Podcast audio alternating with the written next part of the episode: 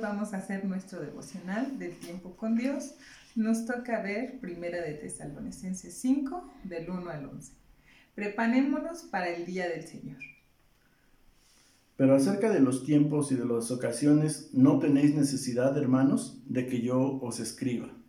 Porque vosotros sabéis perfectamente que el día del Señor vendrá, así como el ladrón en la noche.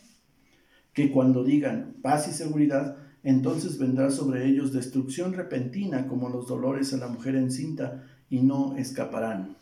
Mas vosotros, hermanos, no estáis en tinieblas, para que aquel día os sorprenda como ladrón.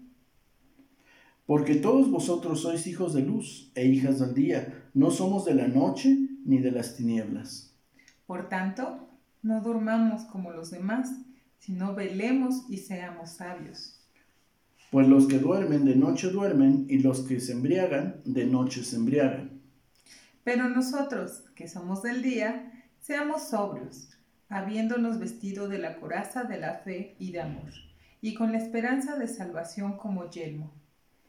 Porque no nos ha puesto Dios para ira, sino para alcanzar salvación por medio de nuestro Señor Jesucristo. Quien murió por nosotros, para que ya sea que velemos o que durmamos, vivamos juntamente con Él. Por lo cual, animaos unos a otros y edificaos unos a otros, así como lo hacéis. Aquí nos muestra la importancia de estar orando, de estar orando todo el tiempo, ya sea de día o de noche, pero sobre todo tenemos que tener esa comunión con nuestro Padre. Debe de ser una relación personal cada día y en cada momento. Todas las, las relaciones que hemos tenido eh, con nuestro Dios han sido de esa manera. Y eh, antes de que llegara Jesucristo, por ejemplo, tampoco hubo un aviso de que ya iba a llegar, sino que en el tiempo que, Dios había predispuesto para eso, en ese tiempo nació Jesucristo. Y así eh, como es esa parte, a nosotros nos toca esperar la segunda venida de, de Jesús. En ese caso, los que duerman, en caso de que estemos dormidos, vamos a levantarnos juntamente con todos para poder llegar al cielo a recibirlo a Él. Y los que hayan quedado todavía con vida o quedemos con vida, si tenemos esa dicha, seremos arrebatados para llegar hasta, hasta ese lugar. Mientras nosotros tenemos que estar eh, siempre atentos, siempre listos para poder estar eh, presentes en ese momento tan glorioso de la venida de nuestro Señor Jesucristo. Preparándonos en el conocimiento de su palabra, en su amor, en su misericordia y sobre todo entendiendo que somos hijos de Dios. Mientras tanto, tenemos una comisión de seguir dando, de seguir eh, eh, predicando la palabra que nos dejó Jesucristo, para que toda la gente que pueda ser salvada sea salvada junto con nosotros. A, veces nos preguntamos por qué tarda mucho, pero eh, yo creo que él está esperando que vaya cada persona, que vaya cada gente hasta donde debe de llegar para salvar a todas las demás personas.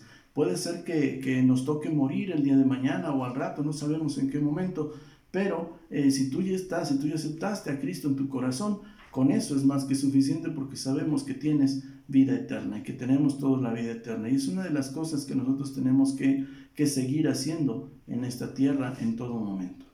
Así es, Dios extiende su misericordia para que se salven más en su infinito amor y a nosotros nos corresponde compartir con nuestra familia, con nuestros amigos, con las personas que conocemos, que la única y verdadera relación con Dios nos ayuda, que Él es el único camino, la verdad y la vida y solamente por medio de Él pueden llegar a Dios. Te invitamos a seguirte preparando en todo momento, a seguir escudriñando su palabra, a seguir en oración, estar listos en todo, en todo caso y a seguir predicando la palabra de Dios a todos los familiares o todas las personas que tengamos oportunidad, porque Dios nos va a poner a todas las personas en nuestro camino para hablarle precisamente de Él.